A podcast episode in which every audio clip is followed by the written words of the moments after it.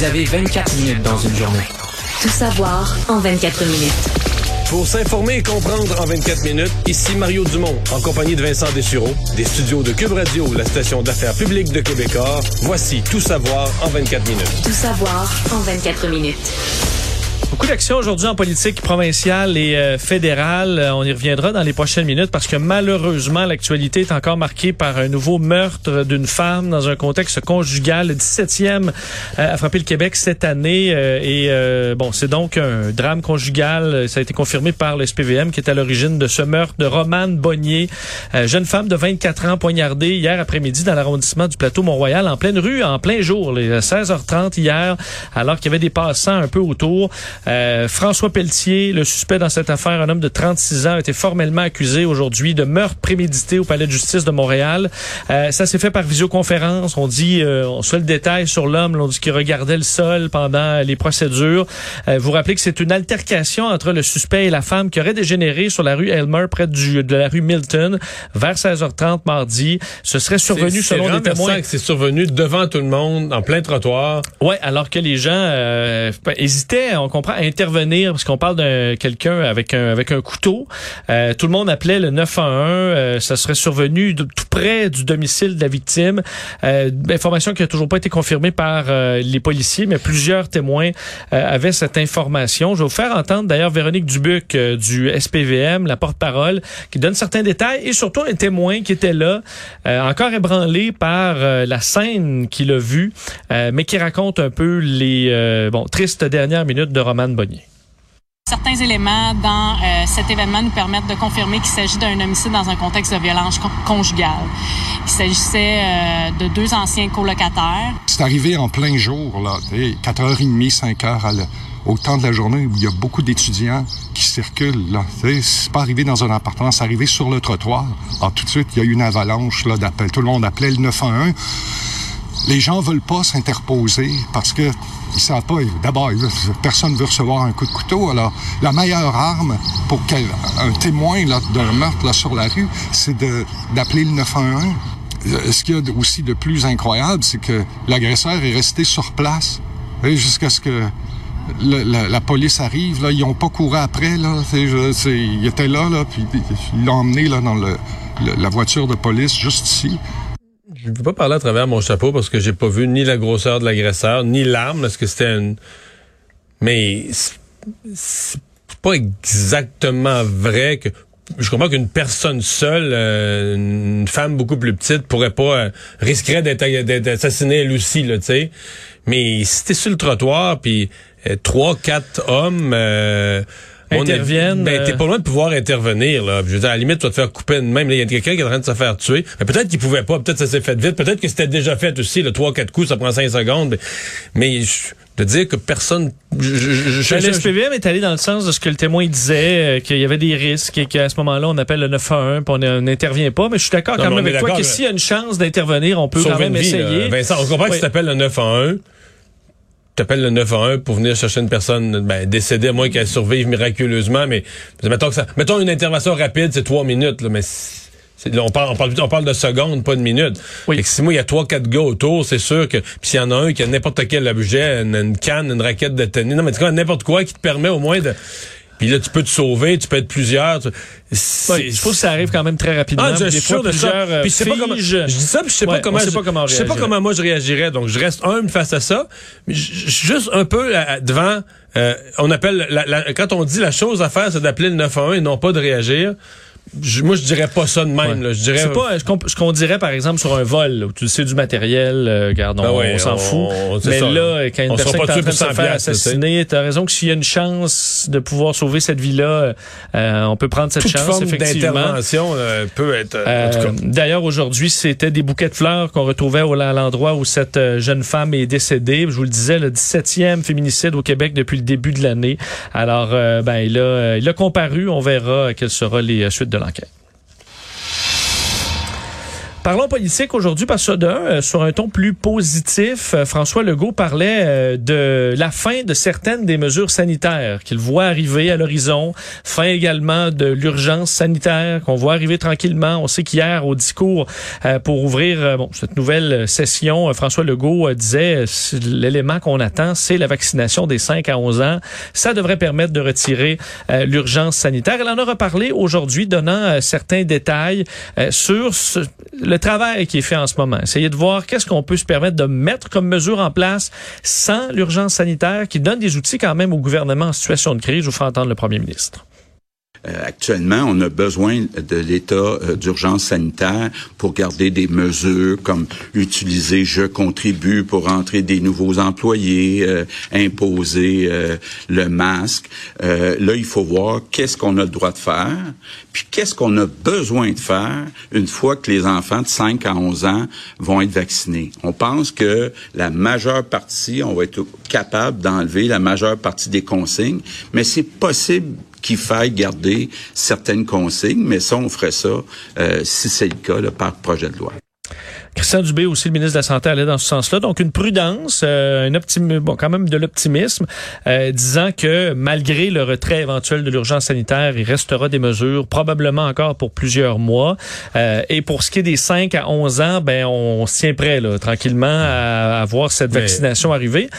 Euh, aux États-Unis, faut dire, aujourd'hui, à la Maison-Blanche, on confirmait qu'on était prêt. Là, y a quelques jours, dès qu'on aura le feu vert euh, de l'AVIE, de la CDC, Centre de prévention et de lutte contre les maladies, prévu début novembre, ben on va aller de l'avant. On prévoit vacciner, c'est 28 millions quand même de jeunes aux États-Unis qui seront vaccinés dans 25 000 cabinets de pédiatres, des hôpitaux, des pharmacies, des écoles. Alors, c'est toute une opération et le Canada devrait suivre également dans pas trop long. Mais dans le cas mesures euh, sanitaires. Euh, je, comprends le débat sur l'urgence sanitaire, des gens qui donnent une grande importance à ça. On en a parlé hier, mais je suis plus ou moins... Je pense qu'il y a un côté théorique. C'est exemple, une mesure, là, parce que la plupart des mesures sont, sont, sont retirées. Euh, les gens qui sont vaccinés, donc qui ont le passeport vaccinal, peuvent vivre à peu près normalement. il reste quoi, là? Bon, peut-être le port du masque dans les dans les spectacles. Ça, je pense que ça enlève du monde aux salles de spectacle. Alors, écouter un concert pendant deux, trois heures, euh, la danse dans les bars. Il reste quelques éléments comme ceux-là, mais on pourrait enlever l'urgence sanitaire ou la laisser. à partir du moment, les gens, je pense que les mesures, le commun des mortels, là, c'est dans leur vie. Ouais. Ben, mettons porter le masque dans les transports en commun. C'est rendu mon avis, ça, ça dérange pas grand ça, va rester, ça va rester longtemps. Puis tant que la pandémie sera pas complètement finie, puis il y a pas de presse. Puis je vais aller plus loin. À mon avis, quelqu'un qui, quelqu'un qui va avoir un rhume, une influenza, qui va tousser après la pandémie va se faire regarder de travers. Euh, moi, je pense qu'on ne toussera plus jamais en public comme on a toussé autrefois. Euh, puis le masque, tout le monde va avoir ça chez eux, une boîte de masque, puis va se faire regarder en voulant dire, mais là, là tu tousses comme une baratte. tu pourrais pas, tu pourrais pas te mettre un masque d'en face, puis pas nous tousser à tout le monde, pas nous répandre ça dans tout le wagon du métro. Je pense que c'est peut-être une nouvelle habitude qui va avoir été prise, même quand personne, aucun gouvernement va nous obliger. Là. Euh, D'ailleurs, pour ce qui est de François Legault, euh, aujourd'hui, on comprend qu'il y aura un mini-budget euh, cet automne qui va un petit peu plus loin qu'une mise à jour économique. On veut, entre autres, aider euh, des familles à faire face à la hausse du coût de la vie. Alors, ça a été discuté aujourd'hui à l'Assemblée nationale. Euh, tout comme Mario, tu seras peut-être content d'apprendre que, euh, que le gouvernement Legault donne un sursis à son projet de réforme démocratique que plusieurs craignaient voir disparaître avec l'inauguration de la nouvelle session. Mais euh, Sonia Lebel a confirmé que le projet là, sur le mode de scrutin a été rappelé euh, aujourd'hui euh, au lendemain du discours inaugural. Alors, la réforme du mode de scrutin. Ça inquiétait Gabriel oh, oui. Alors, ça n'est pas mort. ça s'est confirmé. toujours par rapport au gouvernement fédéral, au gouvernement provincial, on va de l'avant avec une promesse, celle d'offrir les quarts de travail de jour aux infirmières du réseau public. une directive a été émise en ce sens aujourd'hui aux dirigeants de CIS, CIUS pour les régions les plus populeuses du Québec, donc Montréal, Laval, euh, on comprend Capitale-Nationale, Chaudière-Appalaches, ce sera ensuite étendu ailleurs. Euh, et donc, on commence à mettre une pression sur les agences privées. Euh, exactement, parce que là, euh, quand même, ça change, change la donne. Là. Euh, Christian Dubé disait premièrement prioriser les corps de travail favorables pour le personnel dans le réseau de la santé. Donc, pour les corps favorables, passe tout d'abord au personnel de la santé interne euh, et euh, les PDG qui vont devoir imposer des quarts de soir, de nuit, de fin de semaine aux agences privées avec des ratios qui vont permettre, dit-on, une certaine transition. Alors, euh, bon, ce qu'on veut, c'est attirer, on sait, des infirmières du réseau, pour les ramener au réseau public. Ça fait partie des euh, ben, du- du- du- de- de- de- des tentatives pour y arriver. Et également, euh, ben, on a poursuivi dans ce qui, ce qui avait retenu ton attention hier du discours de François Legault, euh, la pression sur les médecins pour prendre plus de patients. Euh, Aujourd'hui, François Legault en a parlé, Christian Dubé aussi, je vous les fais entendre les deux.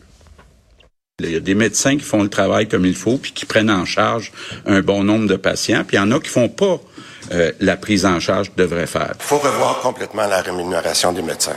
Complètement. C'est pas normal qu'aujourd'hui, avec le nombre de médecins qu'on a, qui se compare avantageusement à ce qu'il y a dans les autres provinces, qu'on ait 800 000 Québécois qui soient sur une liste d'attente. Et si on n'arrive pas à une solution, on, va, on pourrait passer par le mode légal. Et clairement, les médecins, euh, Mario, n'ont pas aimé beaucoup le ton euh, du gouvernement dans les deux derniers jours. Le président de la Fédération des médecins omnipraticiens du Québec, entre autres, Dr Louis Godin, euh, ben, croit que ça aura des effets sur les médecins que ce plan de François Legault. Je vous le fais entendre. je vous cacherai pas là pour eux là ce matin là qui sont encore au travail à suivre des gens puis essayer là de, de patcher tous les trous là qui existent là. D'avoir entendu ça hier là il y a rien de réjouissant ce matin. Là, ça va amener une démotivation ça va amener de l'épuisement. Il y a des gens qui vont quitter il y a des gens qui vont partir à la retraite. Puis le résultat je vais dire sera probablement beaucoup pire sera bien pire que ce- que si on réussit à s'entendre. Ouais. Mais c'est je- un scénario trop sombre? Ben là, c'est un scénario un peu euh, pessimiste, mais le gouvernement a versé depuis trois ans un milliard sous différentes formes d'incitatifs aux médecins à prendre en charge plus de patients. Et il y a un malaise pour le gouvernement euh, Legault. Bon, c'est sûr que la pandémie est l'explication à mille et un problèmes. Bon, ça, ça on l'inclut là-dedans. Mais de, mettons sur une décennie, de 2011 à 2019, 20, là, le pourcentage de Québécois qui avaient un médecin de famille était toujours en hausse. On est parti de loin, on est parti de 66% puis Ça a monté, 70, 74, ça montait, ça montait. Puis là, ça a arrêté de monter. Puis là, c'est comme reparti en descendant. Donc, à l'inverse, le nombre de personnes en attente d'un médecin de famille, lui, est reparti en montant.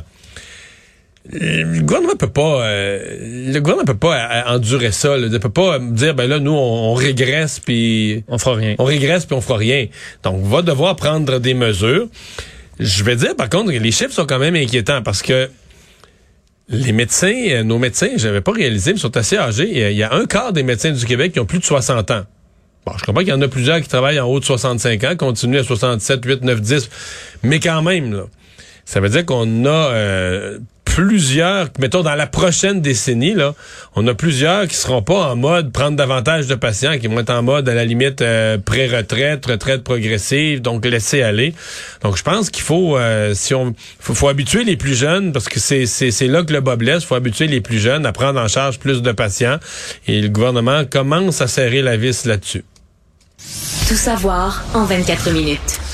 Oh, le dossier de la reconnaissance territoriale par euh, le Canadien de Montréal euh, continue de faire réagir, euh, bon, tout au fil de la semaine. Yann Lafrenière, aujourd'hui ministre responsable des Affaires autochtones, Mario, qui, ben, s'intéresse, évidemment, c'est son dossier, celui des Affaires autochtones, a qualifié cette décision du Canadien de Montréal d'erreur.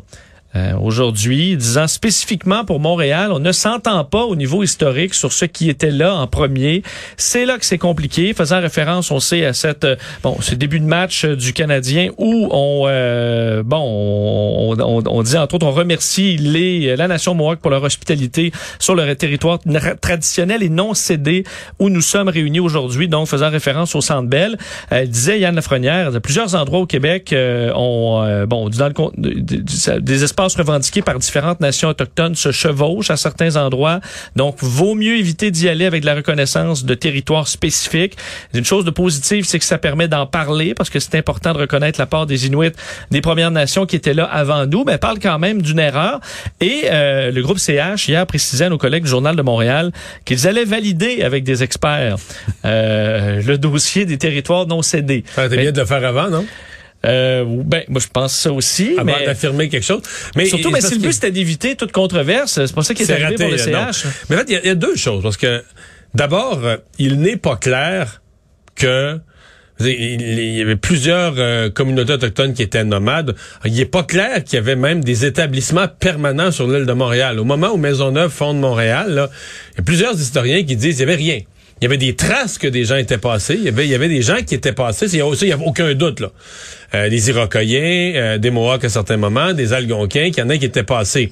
Mais qu'il y avait euh, des gens établis. Là. Tu sais, quand tu t'installes sur un territoire, il y a personne d'établi, c'est des arbres.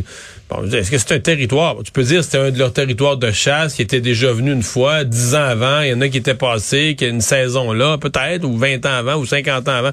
Mais bon, est-ce que... C'est une c'est un long débat à savoir qu'est-ce qu'un territoire. Et dans le cas des, euh, dans le cas de Montréal, ben il y avait des Iroquois, il y avait des Mohawks, il y avait aussi des Algonquins qui étaient passés.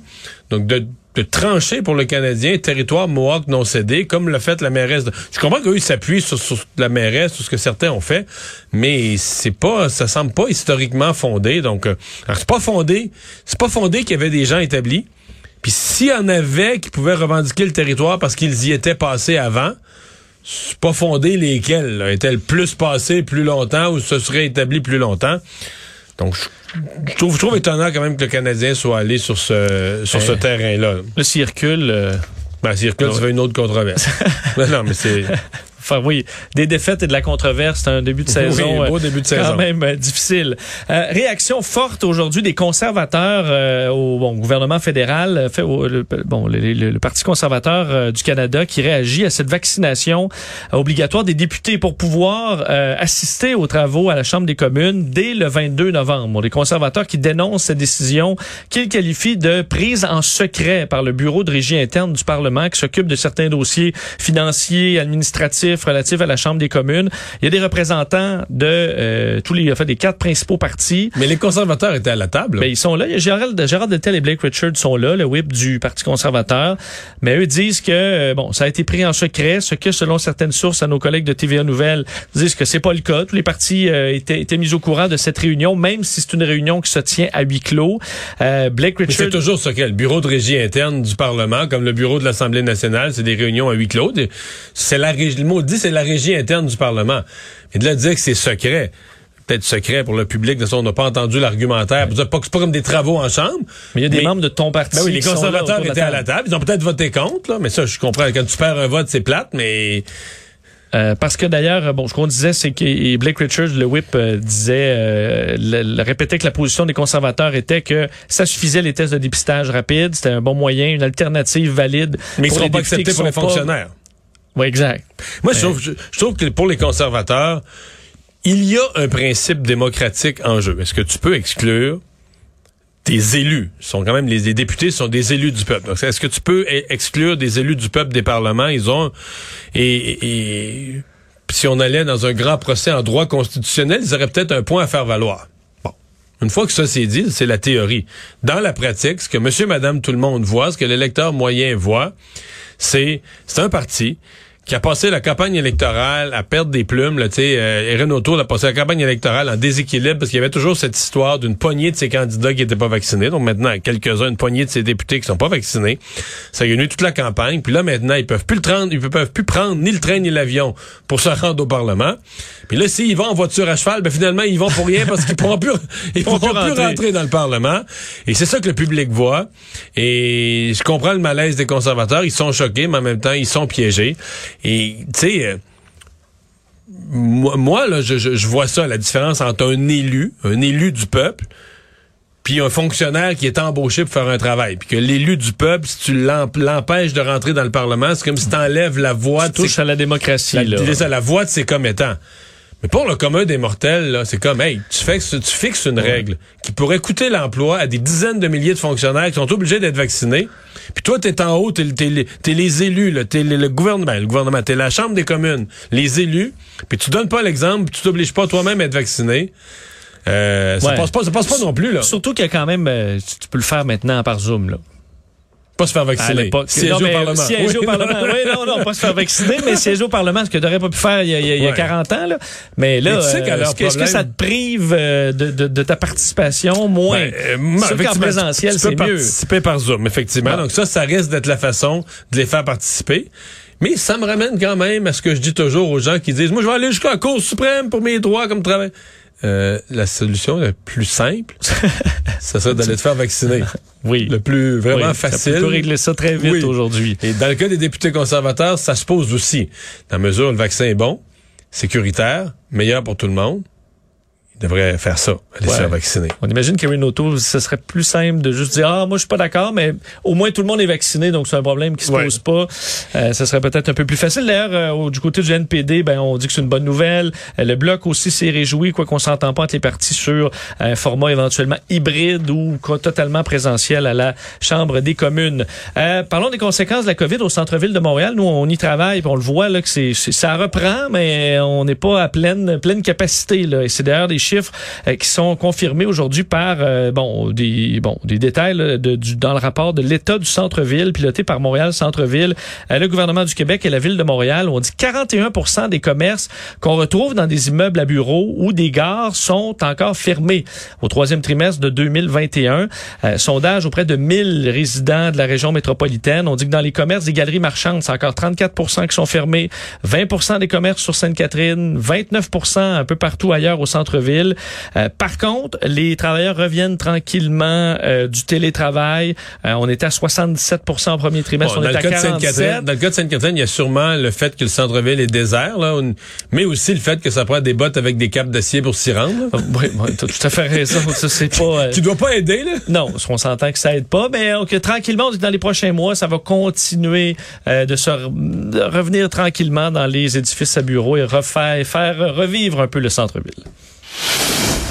Développement majeur euh, dans cette enquête des suites de- du meurtre de Gabi Petito, là, cette euh, jeune influenceuse aux États-Unis euh, dont le corps avait été retrouvé après une longue recherche alors que son bon qu'elle était partie en road trip à travers les États-Unis avec son copain euh, qui euh, était revenu à la maison seul sans elle, ne collaborait pas avec les policiers et s'était par la suite enfui.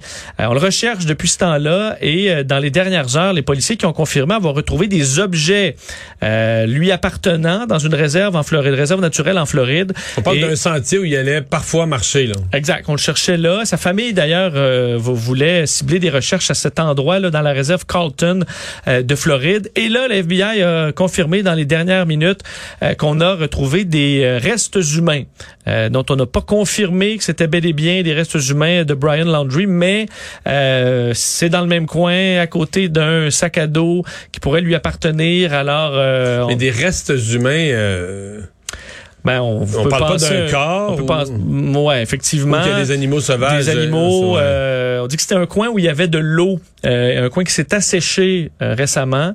Alors ça aussi, ça peut euh, bon, avoir mené à une destruction euh, partielle d'un corps. Euh, il y a interdiction, je voyais interdiction de vol au-dessus de la réserve. Alors, toute une opération qui s'est déployée euh, pour euh, cette enquête qui se poursuit. Ouais, parce que les... moi, je reste euh, estomaqué que les policiers aient perdu la trace. Le gars part avec sa blonde. Elle disparaît. Bon, ça peut que c'est pas de sa faute. Ça pourrait euh, arriver que c'est pas de sa faute qu'il est arrivé quelque chose. Mais dans ce cas-là, il aurait lui-même appelé la police. En tout cas, au moins, quand il serait revenu, tu reviens de voyage, puis il te manque ton... Ouais, ta- ta- tu dis, ah, elle est partie euh, où t'inventes que... Ben, on dans quelle laissé, ville, dans euh, quelle ville, à quel moment, dans quelles circonstances, t'as rien. Alors, quand tu refuses totalement de collaborer avec la police, il me semble que tu t'inscris toi-même en grosses lettres dans le front. J'ai quelque chose à me reprocher. Alors, Comment comment on on a pu... dit qu'on pouvait pas l'arrêter, on l'a pas surveillé non plus et euh, il a pris la poudre d'escampette puis là ben on, On- a retrouvé peut-être son corps. Euh, bon parlant de drame rapidement, vous dire que le tueur de Parkland là, euh, Nicolas Cruz euh, qui avait tué 17 personnes en Floride, on se souvient là un- bon un- une attaque dans une école qui avait sou- soulevé les États-Unis, a fait une partie des Américains euh, contre les armes à feu, euh, ben il était en cours aujourd'hui plaidé coupable, se disant vraiment désolé de ce qu'il avait fait, euh, d'y faire des gauches des cauchemars, avoir du mal mal à, vivre avec lui-même et croit que c'est les familles qui devraient décider de son sort et non pas le jury. Je crois que c'est à vous de décider où je vais, si je vis ou je meurs, pas au jury. On se souvient que cette histoire-là avait fortement ébranlé euh, les Américains. Lui qui avait ouvert le feu avec un fusil semi-automatique, le fameux AR-15 euh, à l'école Marjorie Stoneham, euh, Stoneman Douglas à Parkland.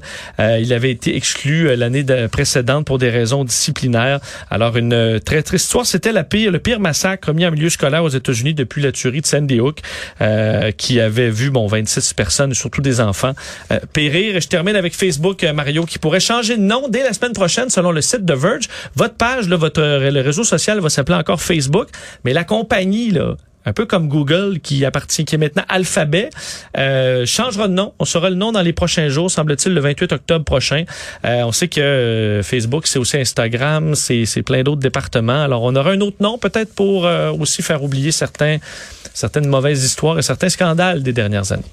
Daniel Lemire qui disait quand ça va mal, on passe ça sur un autre nom. Voilà.